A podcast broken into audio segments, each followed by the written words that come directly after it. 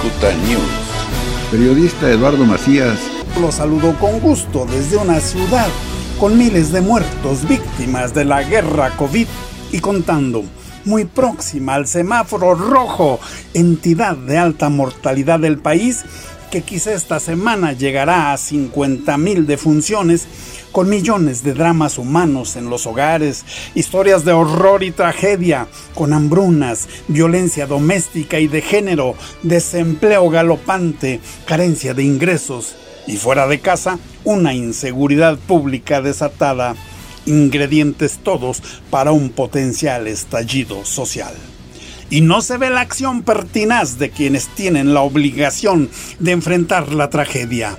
Andan ocupados en la tranza política, en conservar el poder, y para ese propósito desviaron los recursos, dejando en los huesos a la administración pública y al propio sector salud, usado como pretexto para el mega recorte.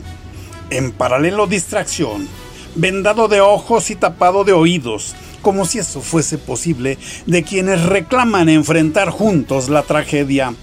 Unidos gobierno y sociedad, de la mano los agentes de la gobernabilidad como empresarios y sindicatos, medios de comunicación, partidos políticos, iglesias, colegios profesionales, organizaciones gremiales y de productores y todos los que forman la gran masa crítica y productiva de México. Pero ¿qué vemos? Puro pleito y grilla. Y de nuevo el mendigo avión presidencial. Ya chole, esa madre no vuela, pero siguen duro y dale con la dichosa cantaleta. El aparato ha costado miles de millones de pesos y sumando recursos tirados a la basura y que hubieran resuelto el tema de los niños con cáncer o los comedores populares. La única ganancia ha sido en propaganda de lujo para la 4T, al grado que el avioncito sirve ahora de escenografía para ilustrar pedagógica y demagógicamente los excesos del pasado. Ya le dirían los filósofos de barrio, de esos abusos, los conocemos hasta el vómito los mexicanos, por eso votó por un cambio saben de la corrupción desde endenantes. Lo que quiere el respetable son resultados, resultados, no exhibiciones lastimeras. De raterías los electores están hasta los tequeteques. Concepto sudamericano equivalente al mexicanísimo. Estamos hasta los huérfanos.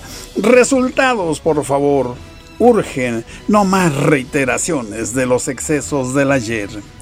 Y una sugerencia. ¿Y si desmantelamos en el zócalo el dichoso avión presidencial? Que cada quien se lleve un cachito de fierro, un tornillito, un recuerdo, pagando una lana por el souvenir, claro, como cuando se derrumbó el muro de Berlín.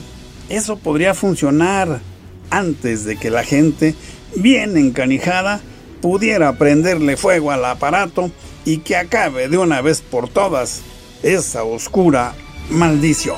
Esta fue la opinión del periodista Eduardo Macías, Cicuta News.